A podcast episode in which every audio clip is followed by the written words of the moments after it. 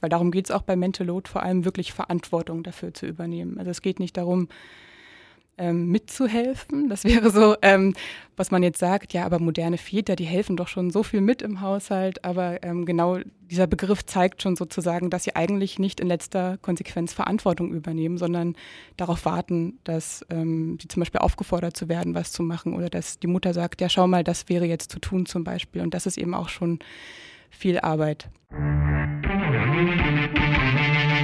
Wie gibt's das? der Krone TV Podcast mit den größten Fragen und Aufregern unserer Zeit.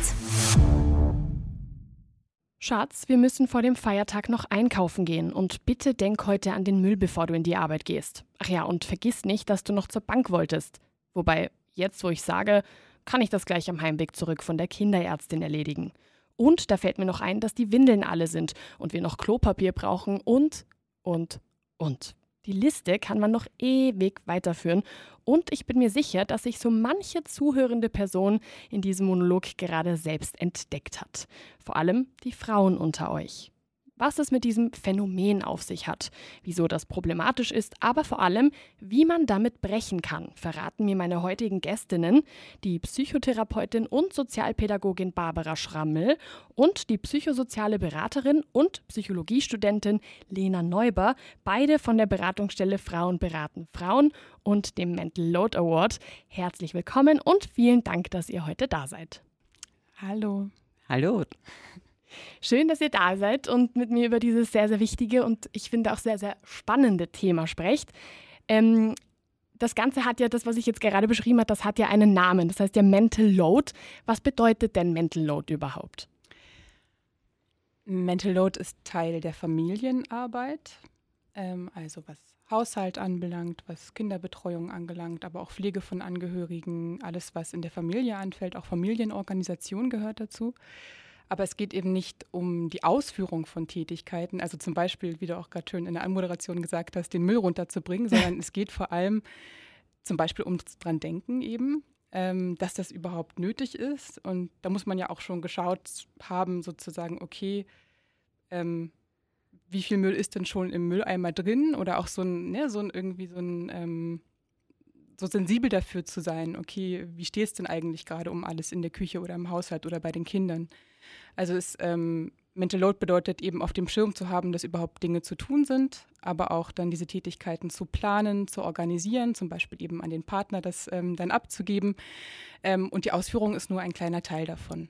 Jetzt ist ja auch so ein bisschen die Sache, dass das ähm, viele verschiedene Sachen irgendwie betrifft. Also es betrifft jetzt äh, ja nicht nur Haushaltsaufgaben, ähm, sage ich jetzt mal, sondern es geht ja zum Beispiel auch um die Kindererziehung und so weiter. Was gibt es denn noch so für Beispiele für, für so ganz klassische, sage ich jetzt mal, Mental Load-Momente?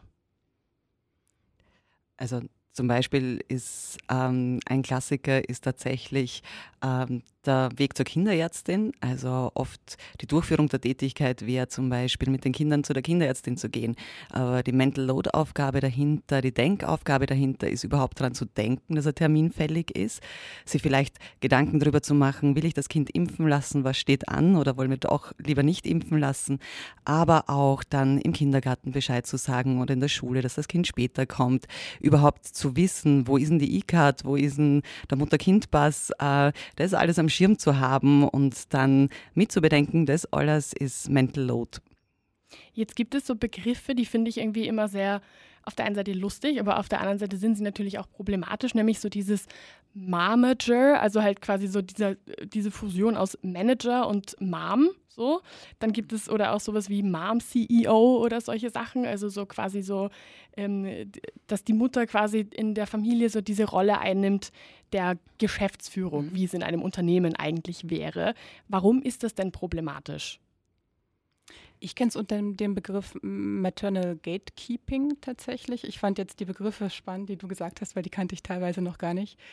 Aber genau, also das ist die Dynamik, die dann eben zustande kommt, wenn vor allem eine Person die Verantwortung äh, für die Familienarbeit trägt. Weil darum geht es auch bei Mental Load, vor allem wirklich Verantwortung dafür zu übernehmen. Also es geht nicht darum, ähm, mitzuhelfen. Das wäre so, ähm, was man jetzt sagt, ja, aber moderne Väter, die helfen doch schon so viel mit im Haushalt. Aber ähm, genau dieser Begriff zeigt schon sozusagen, dass sie eigentlich nicht in letzter Konsequenz Verantwortung übernehmen, sondern darauf warten, dass ähm, sie zum Beispiel aufgefordert zu werden, was zu machen oder dass die Mutter sagt, ja, schau mal, das wäre jetzt zu tun zum Beispiel. Und das ist eben auch schon viel Arbeit. Mir fallen gleich verschiedene Dinge ein, die daran problematisch sind. Eins davon ähm, ist eher so auf dem Gebiet der Paarbeziehung. Dazu kommen wir aber vielleicht eh später nochmal zu sprechen, dass es eine Dynamik auslöst, die oft einfach auch für viele Paare schwierig ist, ja auch zu viel Konflikten führt. Ich würde jetzt mal ähm, den Bereich abdecken, was das einfach auch für Frauen so einfach auch finanziell zum Beispiel bedeutet, dass sie vor allem die Verantwortung für die Familienarbeit übernehmen, weil Familienarbeit leider unbezahlt ist. und es ist sehr, sehr viel Arbeit und es ist sehr, sehr anstrengende Arbeit. Das wissen alle, die das schon mal länger gemacht haben. Und sehr viele Frauen reduzieren ihre Arbeitszeit dafür, eben für die Ausführung, aber natürlich auch für diesen ganzen Mental Load, den wir schon beschrieben haben, der dahinter steht und der einfach wirklich enorm viel an Denkarbeit und Mitbedenken irgendwie ähm, bedeutet. Und also ich glaube 72,3 Prozent der Frauen arbeiten nach der Geburt eines Kindes in Teilzeit ähm, und 7 Prozent der Männer. Und das bedeutet auch, dass sie deutlich weniger Geld verdienen. Also ähm, auch selbst zehn Jahre nach der Geburt eines Kindes ähm, verdienen Frauen in Österreich durchschnittlich 51 Prozent weniger als vor der Geburt eines Kindes. Später zeigt sich auch bei der Pension. Ähm, das Pensionsgeld beträgt 40 bis 50 Prozent, was Frauen weniger an Pension bekommen als Männer. Also es entsteht ja, wirklich, ähm, es entstehen enorme finanzielle Einbußen und auch eine finanzielle Abhängigkeit dadurch natürlich vom Partner. Mhm. Und das bedeutet auch wiederum, ähm, weil Finanzen auch viel mit Macht zu tun haben, ein Machtungleichgewicht in der Beziehung. Ähm, und das ist schon ähm, oft sehr problematisch und hat natürlich auch die, auf die Beziehung große, ähm, einen großen Einfluss. Ja. Mhm. Und zwar tatsächlich auf beide Seiten und da einen Einfluss auf die Beziehung zu den Kindern. Also es ist, wir leben in Österreich ein ganz ein traditionelles, konservatives Familienbild. Wie es die Lena schon gesagt hat, die Norm ist, dass die Frau lange in Karenz geht, viel länger als in anderen Ländern, lange in Karenz geht, Väter kaum Karenz und wenn dann nur sehr, sehr kurz in Anspruch nehmen. Also weniger als ein Prozent der Väter gehen überhaupt länger als sechs Monate in Karenz.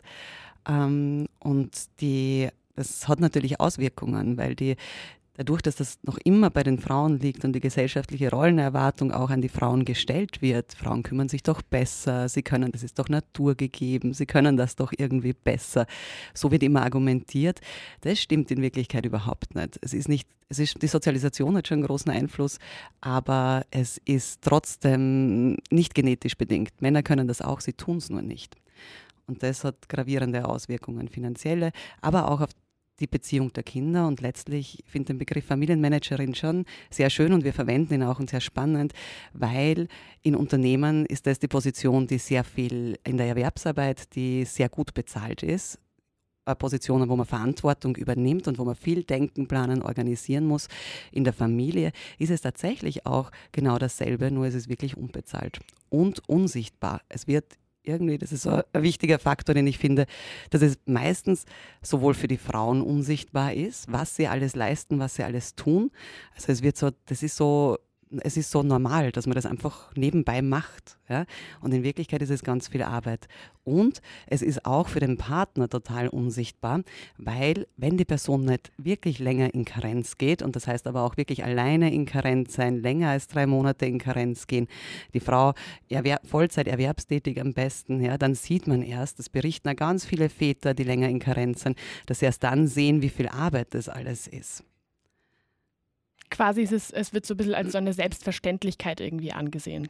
Total. Das gehört zum Frausein so dazu, dass man das gut kann und dass man das übernimmt und es gibt auch wenig Wertschätzung dafür und das finde ich auch einen ganz wichtigen Punkt, dass mhm. äh, auch generell Fürsorgearbeit in unserer Gesellschaft naja, irgendwie so ein notwendiges Übel ist, was geleistet wird, aber dass es wirklich ein ganz, ganz wichtiger Bestandteil unseres Zusammenlebens ist, ähm, das dafür sorgt, dass verantwortungsbewusste neue Bürgerinnen in diese Gesellschaft integriert werden, nämlich die Kinder, die wir großziehen zum Beispiel. Ähm, dafür gibt es irgendwie ganz wenig Bewusstsein. Mhm. Ja. Was mir jetzt noch einfällt, ähm, weil ihr jetzt auch angesprochen habt, dass das auch die Beziehung mit den Kindern irgendwie beeinflusst. Das ist ja dann, also wenn ich mich zum Beispiel an meine Kindheit irgendwie erinnere, bei, bei mir war das auch so, dass, dass halt ähm, bei uns zu Hause einfach die Mama irgendwie alles irgendwie angepackt hat und überall ähm, den Blick hatte, was zu tun ist, wann was zu tun ist, äh, Arzttermine, Ärztinnentermine, was auch immer, solche Geschichten, Bank, sowas war immer irgendwie bei ihr so ein bisschen in der Hand. Und was mir dann durch als Dynamik irgendwie als, als Kind, natürlich nicht währenddessen, aber irgendwie im Nachhinein schon auch auffällt, ist, dass man dann ja auch zu den Eltern eine andere Beziehung aufbaut. Also, dass man dann irgendwie die Mutter quasi so ein bisschen als die Person sieht, so, da gehst du hin, wenn was ist, so, mhm. und wenn du was brauchst, eigentlich. Und zum Papa gehst du halt eher hin, wenn, wenn du einfach nur ja, zum Papa sein weil, äh, hin magst. Also so ein bisschen so dieses, mhm. die eine Person ist auch so ein bisschen automatisch die strengere und, und die, die das halt eben alles anpackt und die andere ist halt eher so die lockere, der lockere Part, der halt so ein bisschen irgendwie ähm, sich mehr auch um Freizeitthemen kümmern kann. Wie seht ihr das? Auf jeden Fall. Ich fand es jetzt ganz spannend, ähm, als du so du gesagt hast, ja, dass immer die Mama dann zuständig ist. Das ist so ein Zeichen. Es gibt ja auch Paare, die versuchen, das ähm, anders aufzuteilen. Und wenn das Kind dann Papa schreit, wenn es sich wehtut zum Beispiel, dann meinen die oft viele Paare, oh, jetzt haben wir es geschafft. Ah, okay. jetzt äh, ist tatsächlich so, dass unsere Kinder uns gleichermaßen wirklich verantwortlich dafür fühlen und auch gleichzeitig ähm, gleichermaßen ernst nehmen als Bezugsperson und als kompetente Person, die sich wirklich gut darum jetzt kümmern kann, um meine Bedürfnisse sozusagen. Genau. Mir fällt aber jetzt auch an dieser Stelle irgendwie ein, dass wir natürlich irgendwie auch eine Art Disclaimer irgendwie mit reingehen müssen, irgendwie die Info, dass es hier um ähm, heterosexuelle Paare geht, größtenteils, wo halt eben Mann und Frau ähm, die Beziehung führen und wo eben Mann und Frau ähm, Familien haben, weil Unbedingt. das weil sonst, sonst ist es natürlich wieder ein bisschen schwierig, diese, diese Dynamik irgendwie so, so, so gleichzusetzen. Wobei ich finde, tatsächlich gibt es ja Studien, dass es bei gleichgeschlechtlichen Paaren genau dieselbe Dynamik gibt und das berichten mehr gleichgeschlechtliche Paare immer wieder. Ähm, das, was der größere Faktor ist wirklich, wie teilt man die Erwerbsarbeit und die Betreuung im Familienmanagement auf? Teils, teils, gell? Also mhm. ähm, das ist ganz wichtig. Wie viel Zeit arbeite ich eigentlich? Wie viel Zeit verbringe ich zu Hause? Einfach die Zeit schon mhm. mal. Aber das ist tatsächlich auch nicht alles. Ich glaube, dass es schon, und das berichten auch gleichgeschlechtliche Paare und auch in Studien, dass es einfacher ist, sozusagen die Rollen wieder aufzuweichen, einfach weil ähm, weil ähm, das auch sehr viel mit unserer Sozialisation als Mann und Frau zu tun hat. Also mhm. was wir sozusagen selbstverständlich schon gelernt haben und was wir auch an Fähigkeiten schon seit unserer Kindheit eigentlich aufgebaut haben. Also zum Beispiel diese Sensibilität für die Bedürfnisse anderer, die natürlich gerade, wenn ein Kind klein ist, unglaublich wichtig ist, aber auch generell in der Familie ganz wichtig ist, die wird bei Frauen von oder bei Mädchen von der Geburt an eigentlich, kann man sagen, vom Kleinkindalter an verstärkt mhm. sozusagen und wird auch von ihnen erwartet.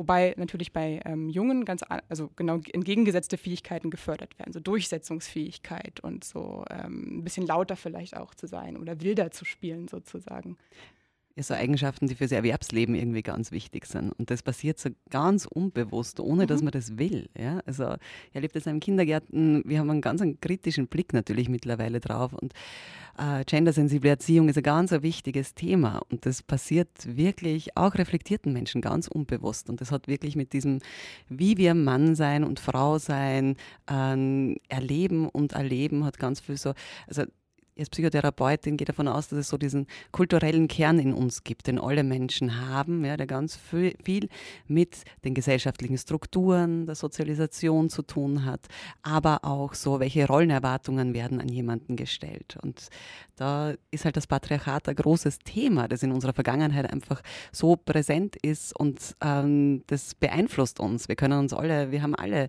diese unterschiedlichen Rollenbilder in uns von Mannsein und Frausein, auch wenn wir es reflektieren. Oder also ich finde schon, so Ausdruck einer Kultur sind oft auch die Geschichten, die erzählt werden, die Geschichten, die man auch Kindern erzählt. Mhm. Und da sind die Rollenaufteilungen einfach auch ganz, ganz klassisch. Ja. Und ähm, und ähm, die Frau ist dann eben die sensible und einfühlsame. Oder im Kinderbuch steht ihr Mama am, in der Küche, natürlich, weil es einfach so ist. Und ja. der Papa kommt nach Hause von der Arbeit. Ja, stimmt. Und das bekommen Kinder nun mal wirklich von klein auf mit. Und es gibt mittlerweile gendersensible Literatur. Ähm, aber da muss man sich ja wirklich bemühen, um die zu bekommen. Also da muss man schon eine Awareness haben dafür, oh, das ist echt ein Thema und ich kaufe jetzt in der Buchhandlung ein sozusagen. Ja. Aber sonst würde man, und auch was man im Fernsehen sieht oder in, in Hollywood-Filmen, Hollywood ist eine, äh, fabriziert sehr viele dieser Geschichten zum Beispiel und reproduziert sie auch. Genau, und so ist es überhaupt nicht, für mich überhaupt nicht verwunderlich, dass es dann irgendwann, dass dann das Kind groß wird oder das Mädchen groß wird und mit ihrem Freund dann irgendwann in eine Wohnung zieht und dass es dann irgendwie ganz automatisch geht, dass sie das sieht und dass sie das kann. Und das heißt, der Partner nicht so. Ja. Das heißt, ähm, es passiert irgendwie auf der einen Seite aufgrund äh, der Erziehung, die wir bekommen, auch aufgrund von, von sozialer Prägung. Gibt es noch was, was das Ganze irgendwie beeinflusst? Natürlich die Strukturen, in denen wir leben. Also gerade die Arbeitswelt in Österreich ist wirklich darauf, nicht darauf aufgebaut, dass Väter lange in Karenz gehen, dass Väter in Elternteilzeit gehen, überhaupt Teilzeitbereich. Äh, und es ist ähm, die strukturellen Rahmenbedingungen und die gesellschaftlichen Rollenerwartungen, die an uns gestellt werden. Wir müssen uns nur überlegen, wenn man jetzt vielleicht in eine Wohnung, in eine Familienwohnung kommt, die total chaotisch ist, denken die wenigsten von uns wahrscheinlich, ma, der Mann ist aber ein schlechter Hausmann. Ganz ehrlich, ja? ja? selbst wenn man reflektiert ist, sondern das erste Gefühl ist, boah, die Frau hat aber ihren Haushalt nicht im Griff, vielleicht. Ja? Kindergärtnerinnen, das hören wir immer wieder, äh, Kindergartenpädagoginnen wenden sich in erster Linie an die Mütter, wenn es ein Problem gibt oder rufen die Mütter an, weil sie ja oft in Teilzeit arbeiten und rufen nicht, obwohl die Nummer vom Vater hinterlegt ist, beim Vater an. Und es ist irgendwie immer noch so, dass die Arbeitswelt darauf ausgerichtet ist, dass zumindest die Hälfte der Menschheit irgendwie den Rücken freigehalten bekommt davon. Also Vollzeit ist einfach immer noch Standard, vor allem wenn man irgendwie Karriere machen möchte und wenn man mitgestalten will und wirklich auch höhere Positionen bekommen will, mhm. geht das kaum in Teilzeit. Und dann ist so, also wenn diese, diese, also wenn das von den Arbeitgebern nicht erwartet wird, dass auch Männer Familienverantwortung äh, übernehmen oder für mhm. die Familienarbeit Verantwortung übernehmen, ähm, dann ist es tatsächlich auch, ähm, dann ist immer so die Entscheidung, okay, also entweder ich, ich verdiene jetzt irgendwie wirklich gut Geld oder ich, ich habe auch Einfluss in der Gesellschaft oder ich bin für meine Familie verantwortlich, aber zusammen geht das irgendwie nicht.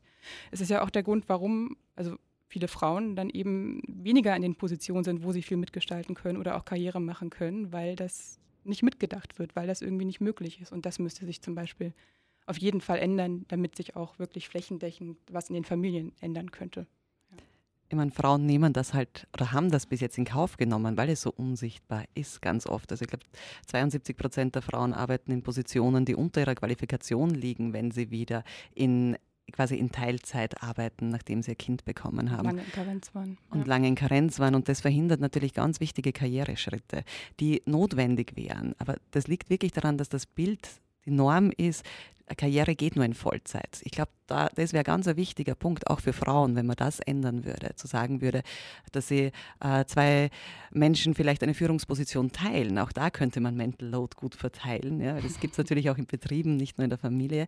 Ähm, es bräuchte viele Strukturen. Wir hätten viele Ideen, was wie die Gesellschaft wirklich ähm, verändert werden könnte, dass gleichberechtigte Elternschaft besser lebbar ist. Bevor, bevor wir zu den Ideen kommen, fällt mir da sofort nämlich etwas ein, irgendwie, weil wir auch gerade von Hollywood schon gesprochen haben, ähm, wie das auch in Filmen irgendwie dargestellt wird, so wenn es dann eine Karrierefrau gibt, dann ist es halt eine Karrierefrau. So, dann ist die halt, dann ist die tough, dann ist die, dann ist die kalt, dann ist die emotionslos, dann ist ihr wurscht, ob sie in, in einer Beziehung ist oder nicht. Dann ist das immer dieses ganz, ganz ähm, ähm, stereotypische Bild, was da irgendwie jedes Mal aufs Neue reproduziert wird irgendwie und was man jedes Mal wieder sieht und wo man jedes Mal dann irgendwie quasi auch in dieser Geschichte des Filmes ist dann auch immer der gleiche Spannungsbogen, wo dann am Ende sie doch merkt, dass sie ja doch irgendwie eigentlich nur eine Familie wollte die ganze Zeit. Und das ist ja wirklich jedes Mal das Gleiche. Also das ist finde ich, das, das sieht man da einfach sehr, sehr stark. Wenn wir jetzt aber von Hollywood uns, uns in die Realität, sage ich jetzt mal, wieder zurückbewegen, ähm, was macht das denn auch, dieses, diese ungleiche Verteilung, was macht es denn auch in der Partnerschaft auf, sage ich jetzt mal, sexueller Ebene, wenn diese Dynamik entsteht? Wie, was passiert da? Ähm, ja, man muss jetzt davon ausgehen, wenn eine Person vom Familienmanagement und auch von der Gefühlsarbeit, das haben wir jetzt gar nicht noch klar definiert, das ist nämlich ein Gefühls, also sich kümmern um ein kleines Kind, jetzt zum Beispiel, aber ein größeres Kind, aber sich kümmern, äh, bedeutet da ganz viel Gefühlsarbeit. Das heißt, ich mache eigentlich permanent, schaue ich drauf, was brauchen alle Menschen, die in meiner Umgebung sind. Bei ganz kleinen Kindern ist das ganz, ganz notwendig, weil die können sie nicht ausdrücken. Das heißt, ich muss dauernd Empathie aufbringen, ich muss dauernd einen Rollenwechsel machen mit diesem Wesen und muss dauernd schauen, was braucht es. Und das ist was Wunderschönes, eigentlich auch was, was sehr Wertvolles. Sehr wert, also da wird man immer besser darin natürlich. Ja? Aber es macht halt in erster Linie die Person, die in Karenz ist oder die in Teilzeit zu Hause ist. Ja? Das heißt, ich spüre dann schon immer schneller, wer braucht was, äh, wie geht es wem und reagiere natürlich auch schneller. Und es ist was Wunderschönes, aber es ist auch gleichzeitig was total Anstrengendes. Weil Frauen tendieren dann dazu, aufgrund ihrer Sozialisation, wirklich so, ich bin fokussiert auf die anderen, ja, ich stecke meine eigenen Bedürfnisse zurück. Dann ist diese To-Do-Liste des Mental Loads, diese innere To-Do-Liste ewig lang. Also man ist dauernd damit beschäftigt zu überlegen, was muss ich morgen machen, was muss ich noch organisieren. Ah, dieser Termin steht noch an, oh, Wechselgewand fehlt im Kindergarten. Also man hat eine nie endende To-Do-Liste im Kopf, wird nie fertig und das bedeutet natürlich totalen Stress. Ja? Also es bedeutet aber auch körperliche Erschöpfung, auch emotionale Erschöpfung. Und ganz oft berichten Frauen, dass sie dann am Abend mit den Kindern einschlafen, wenn sie die Kinder ins Bett bringen. Ja? Also wenn ich so belastet bin, physisch und psychisch, ja, dann ähm, habe ich weniger Zeit für mich selbst für meine Bedürfnisse. Aber das, was dann auch reduziert ist, ist mir natürlich, dann habe ich keine Energie mehr, mich auch noch um die Bedürfnisse meines Partners zu kümmern. Und dann ist es ganz verständlich, dass man einfach, wenn man müde und erschöpft und K.O. ist, vielleicht überhaupt keine Lust hat auf Sexualität, weil das bedeutet natürlich auch interagieren mit jemand anderen, auf die Bedürfnisse von jemand anderen schauen. Und dazu braucht es Raum und Zeit und Energie. Vor allem auch eine Verbindung mit sich selbst, gell? Also das ist auch so ein, eine Grundvoraussetzung für Sexualität, würde ich sagen. Und auch, also so für Selbstfürsorge haben Frauen ja leider dann, das ist das Erste, was zurückgesteckt wird. Also Total. mal zum Sport zu gehen oder mit den Freundinnen irgendwie so Freizeitaktivitäten zu machen oder so. Und wenn das nicht mehr möglich ist, also ja, ist einfach irgendwann auch so, also bräuchte es erstmal das sozusagen kurz ein bisschen Raum, um überhaupt wieder Lust auf Sex spüren zu können. Ja, was ja auch irgendwie ähm, oft beobachtbar ist, ist, dass dann die, dass diese Dynamik sich ähm, von dieser Person, die die Verantwortung trägt und quasi auch delegiert ähm, und die Person, die quasi dann irgendwie die Sachen bisschen ausführen muss, weil zwangsläufig müssen halt irgendwie zwei Personen ähm, das alles irgendwie gemeinsam machen, sofern es äh, eine halbwegs gleichberechtigte Beziehung ist.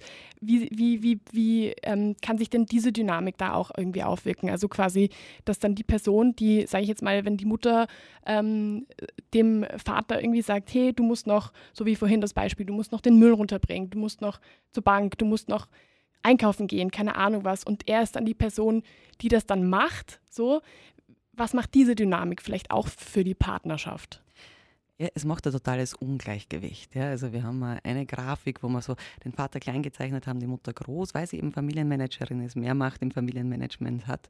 Aber es passiert keine Beziehung mehr auf Augenhöhe, wenn man so will. Ja. Weil in Wirklichkeit, ich will keinen Partner haben, der nur darauf wartet, auf die Anweisungen. Ich will ihm das nicht sagen. Das mindert auch den Mental Load oder die Belastung dadurch nicht. Ja. Sondern ich will jemanden, der eigenverantwortlich mit mir gemeinsam das macht, der die Dinge auch sieht.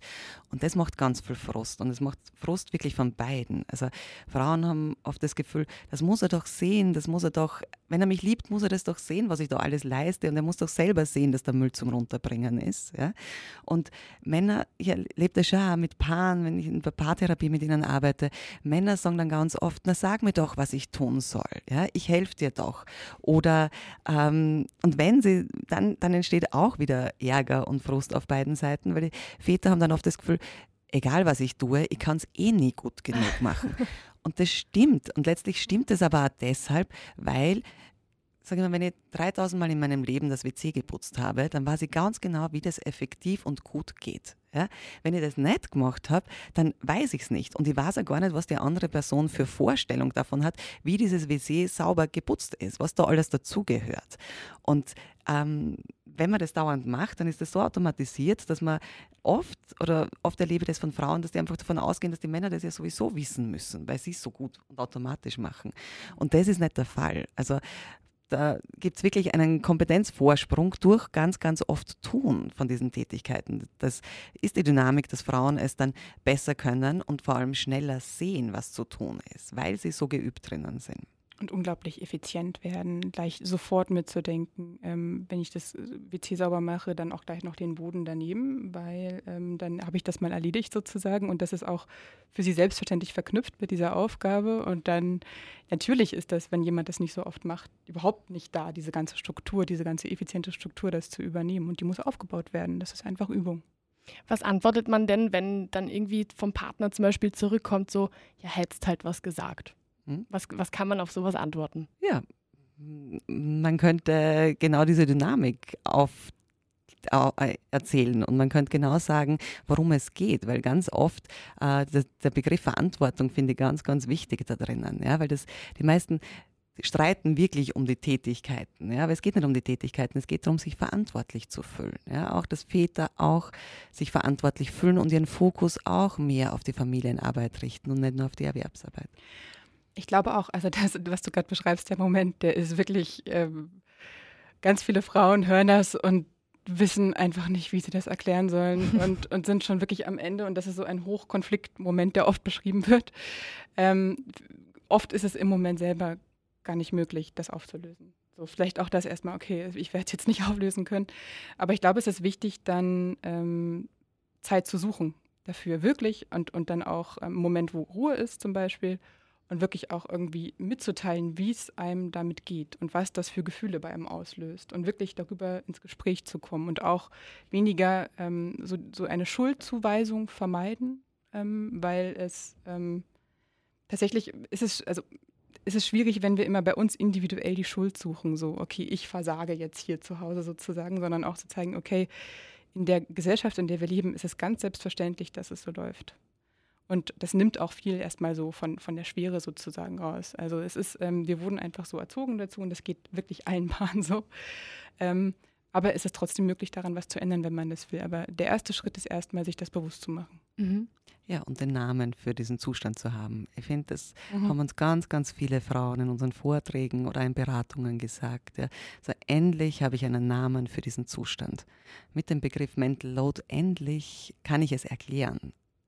Das, das ist schon ganz ein wichtiger Schritt. Damit hört es auf, selbstverständlich zu sein. Mhm.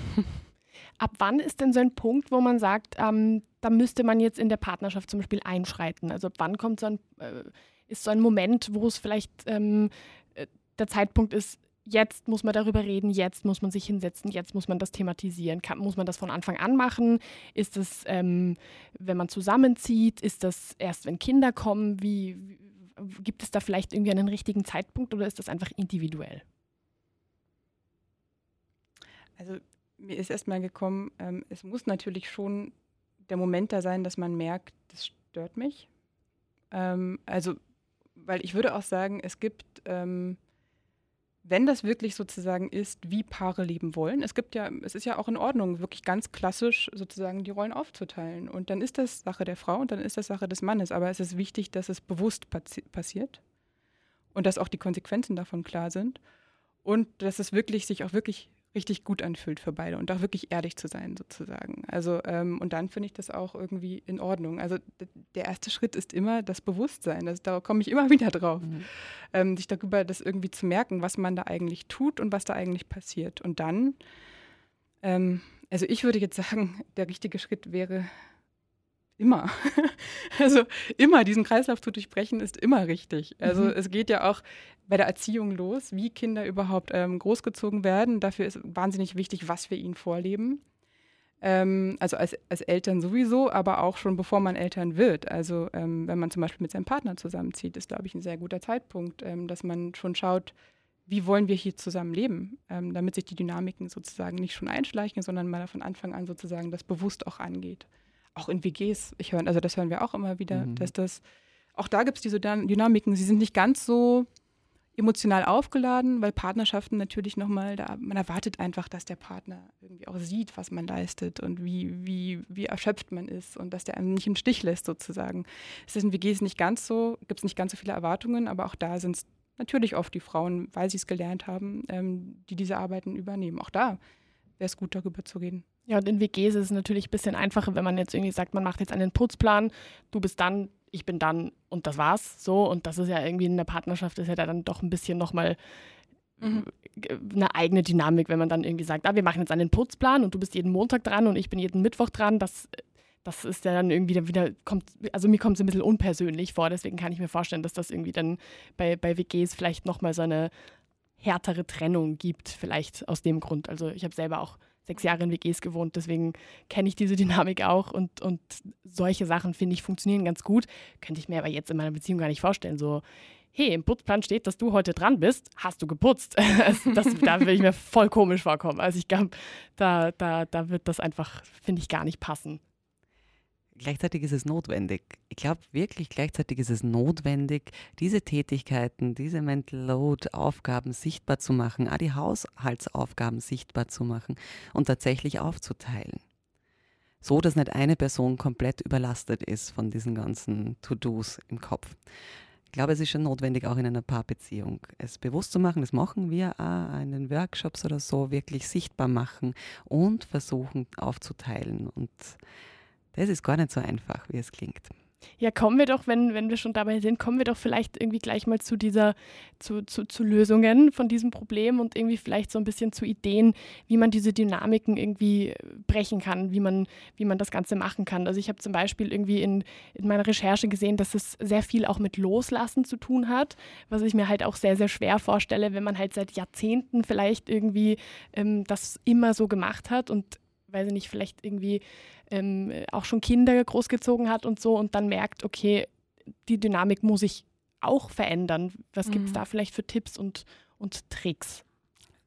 Also ich habe wirklich gemerkt mit Paaren, die das seit Jahrzehnten oder seit über zehn Jahren so machen und dann kommen, dass der erste Schritt wirklich ist anzuerkennen, dass die andere Person sieht, was ich alles geleistet habe und was das alles für Arbeit war.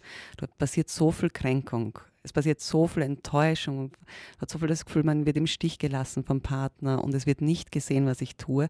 Also das ist so bei, bei langen Beziehungen, die dann kommen irgendwie und schon, da ist ja so viel Ärger und Frust und Aggression aufgebaut, dass es total schwierig ist, wenn man dann kommt mit einer Liste, so wir teilen das jetzt auf, das funktioniert überhaupt nicht. Aber da braucht es wirklich auch was Therapeutisches dann dahinter. Aber bei jungen Paaren oder bei Paaren, die noch keine Kinder haben oder gerade planen, Kinder zu kriegen, schwanger zu werden, da finde ich das schon sehr, sehr wirkungsvoll. Ja? Einfach, ähm, mein Wunsch wäre ja tatsächlich, dass es im Mutter-Kind-Pass eine, eine Beratungsstunde zum Thema Mental Load und gleichberechtigte Elternschaft verpflichtend für beide gibt. Ja? Das wäre schon mal, weil viele berichten, ich, wir sind davon ausgegangen, dass wir das gleichberechtigt teilen. Wir sind einfach automatisch in der heutigen Zeit davon ausgegangen, dass das gleichberechtigt, dass wir das gemeinsam, wir lieben unsere Kinder, wir, wir waren ganz sicher, dass wir das so machen. Und dann rutschen sie trotzdem in diese ganz traditionellen Strukturen und Rollenbilder wieder hinein. Und das, also die meisten reden nicht vorher wirklich effektiv drüber, weil es kein Bewusstsein dafür gibt. Und da finde ich schon, also ich finde spätestens, wenn ein, ein Paar plant, Kinder zu bekommen, ist wirklich der allerspäteste Zeitpunkt, wo man wirklich drüber reden kann und soll, was sind meine Erwartungen? Was sind meine Erwartungen an dich? Was sind meine Erwartungen, meine Wünsche an mich? Was will ich beruflich machen? Was willst du machen? Wie kriegen wir das hin? Äh, wie wollen wir das wirklich aufteilen? Gibt so ähm, zum Beispiel vier Bereiche, an denen man sich orientieren kann, ähm, um einfach mal zu schauen, also was könnte Gleichberechtigung eigentlich bedeuten. Und zwar wäre das die Erwerbsarbeit, die Haushaltsarbeit, die Kinderbetreuung und Erziehung und auch wichtig zu beachten, die Freizeit und Zeit für sich selbst. Und dass in diesen vier Bereichen ähm, man einfach schaut, was für ein Gleichgewicht wollen wir da finden, so dass jeder zufrieden ist und auch so, dass jeder auch von dieser Zeit für sich selbst zum Beispiel auch was hat, weil das immer so das Erste ist, was runterfällt. Aber ganz, ganz wichtig, damit es irgendwie gut und nachhaltig für beide läuft. Ja.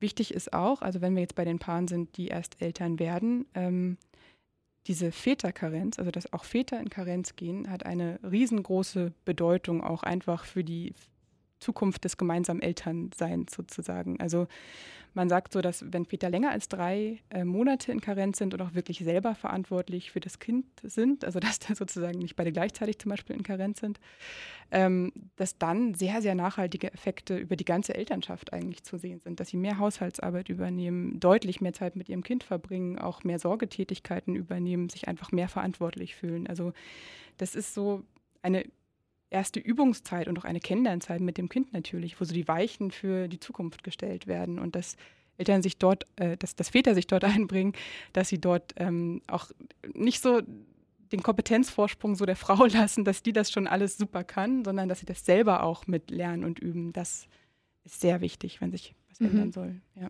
Genau, und tatsächlich von Anfang an, weil Väter können wirklich alles. Vielleicht nicht ja. stillen, aber alles andere schon. Und das ist so, es wird den Frauen immer vorgeworfen, so, sie lassen ihre Kinder nicht los. Das stimmt ein bisschen sogar, ja, sondern es braucht, da sind wir jetzt bei dem Thema Verantwortung loslassen, ja.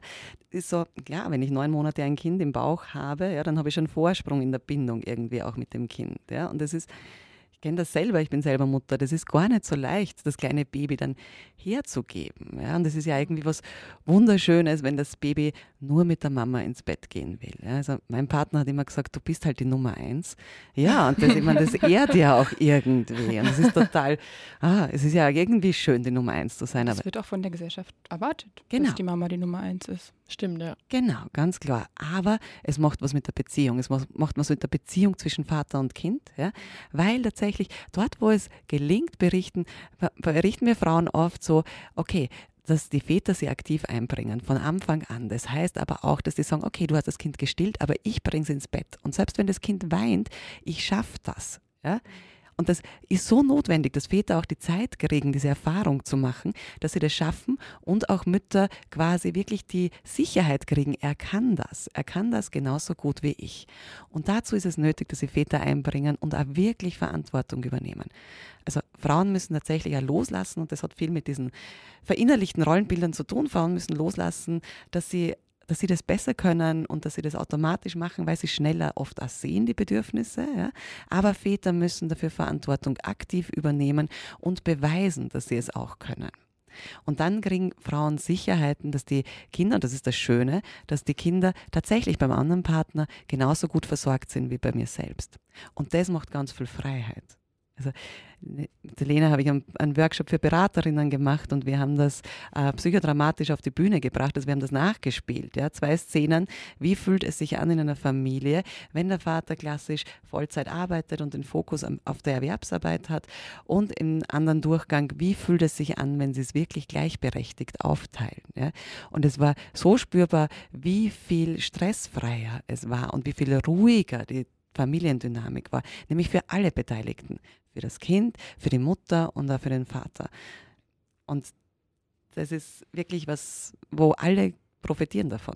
Das, ich würde noch, nur noch eine Ergänzung machen, weil wir jetzt viel schon, was sich ähm, Paare überlegen können, die vielleicht bald Eltern werden, aber sozusagen, wenn sie schon Eltern sind, vielleicht auch noch, also noch nicht so lange, also dass es nicht super lange schon die Dynamik gibt, aber schon sich die Dynamik ein bisschen eingeschlichen hat, ist immer natürlich ähm, erstmal sich darüber bewusst werden, vor allem die Frau, ist auch wichtig, dass sie es einfordert, dass sie merkt, boah, dass ich mache das alles, das geht nicht mehr, dass man darüber redet, wirklich sich Zeit nimmt, darüber zu reden, was natürlich schwer ist, wenn eh schon so viel los ist, aber wirklich wichtig, damit sich nachhaltig was ändert. Und dann wäre der nächste Schritt, es sichtbar zu machen, es wirklich spürbar und sichtbar zu machen. Und dafür gibt es eben wirklich schon viele Listen, ähm, die man sich auch online runterladen kann und ähm, wo man wirklich so Schritt für Schritt schaut, ähm, Geschirrspüler ausräumen, Müll wegbringen, das Bett neu beziehen, äh, putzen, einkaufen. Wer macht das eigentlich alles und wer denkt dran, es zu machen? Und mhm. wenn man das wirklich mal gemeinsam oder, oder jeder einzeln, und dann kann man ja abgleichen, mal so sieht auf einem Haufen, ich glaube, dann, dann ist das Gefühl so, okay, so ist es gerade und wo wollen wir was ändern, ähm, nochmal viel greifbarer. Also es ist wirklich wichtig, das auch so sichtbar zu machen und nicht nur drüber zu reden, das reicht oft mhm. nicht. Ja. Ähm, Barbara, was du vorhin gesagt hast, ähm, so von wegen, dass das für die Kinder gut ist, dass es für die Väter gut ist, dass es für die Mütter gut ist. Ähm, wer profitiert denn am meisten davon? Also ich meine, das, ist, das klingt jetzt vielleicht ein bisschen wie eine, wie eine Nanona-Net-Frage, aber wer profitiert, profitiert denn wirklich von diesem ganz komplett gleich aufgeteilten Aufgabenbereichen, sage ich jetzt mal am meisten? Es gibt Studien dazu, also Lebenszufriedenheit von Paaren äh, oder von Familien, wenn sie es gleichberechtigt aufteilen. Und da steigt die Lebenszufriedenheit von den Frauen tatsächlich am meisten. Aber sie steigt auch von den Männern und tatsächlich natürlich auch von den Kindern, weil äh, es stärkt das Wir-Gefühl in der Familie, ja? es reduziert Konflikte, es reduziert tatsächlich auch Gewalt oder die Gewaltwahrscheinlichkeit. Das ist ein ganz spannender Aspekt. Und es reduziert den Stressfaktor tatsächlich für alle, glaube ich. Und also in Wirklichkeit profitieren alle, die Frauen von der Lebenszufriedenheit her am meisten. Und das ist auch ganz klar verständlich, weil sie jetzt, wenn es so verteilt ist, wie es jetzt ist, die meiste Last tatsächlich tragen. Du hast jetzt schon das Stichwort Gewalt genannt. Was hat denn Gewalt mit Mental Load zu tun oder vielleicht auch diese Machtverhältnisse? Was hat, warum ist das, äh, wieso kann man das irgendwie ineinander ähm, verbinden? Hm, auch dazu gibt es eine Studie vom Eusten Holster, eine norwegische Studie, eine große Studie, die tatsächlich zu dem Ergebnis kommt, dass die Gewaltwahrscheinlichkeit in Familien um sogar bis zu zwei Drittel reduziert wird bei wirklich gleichberechtigter Elternschaft. Also ganz eine effektive Maßnahme zum Gewaltschutz und Gewaltprävention. Und das ergibt sich zum einen daraus, dass natürlich es fördert ein fürsorglicheres Bild von Männlichkeit. Ja, wenn Väter mehr Fürsorgearbeit übernehmen, dann sind sie viel geübter im empathisch sein, im sich einfühlen, ja, im Beziehungsarbeit leisten. Äh, und es reduziert ganz stark das Machtungleichgewicht, weil, wie wir es vorher schon gesagt haben, bei einer klassischen Aufteilung haben die Männer die ökonomische Macht. Das ist ganz ein großer Faktor. Die Frauen haben zwar die Macht im Familienmanagement oder da oft mehr zu sagen, auch nicht immer klassischen, also in ganz starken Beziehungen. Aber trotzdem im Normalfall haben sie da, wissen es besser und können es besser.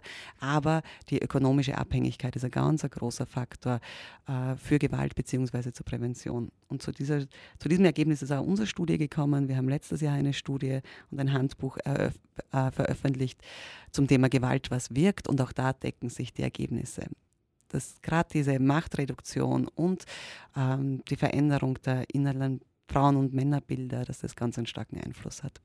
Ihr habt ja den Mental Load Award auch ins Leben gerufen und wo ja da auch dieser Ursprungsgedanke war ja sogar ein Gewaltschutzprojekt, ähm, wenn ich das richtig verstanden mhm. habe. Wie, wie, wie, wie hat sich das denn dann entwickelt zu diesem Mental Load-Thema? Wie ist da diese, diese Entwicklung passiert? Zu dem Award hin, meinst mhm. du?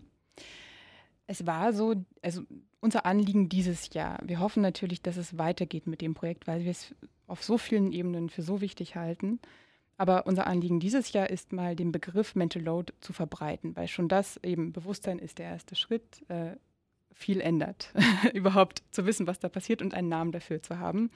Und nun ist Mental Load ja leider etwas, was nicht so greifbar ist, was eher unsichtbar ist. Ähm, und deswegen ähm, haben wir uns, wir wollten das eben sichtbar machen und dafür haben wir uns dann diesen Award ausgedacht, der auch sehr viele vielschichtige Bedeutungen hat, ähm, sehr viele ähm, Aspekte des, Thema, äh, des Themas aufgreift. Aber auf jeden Fall ist der Award mal ein Symbol für diese Arbeit, die dort ähm, unsichtbar und unbezahlt geleistet wird. Mhm.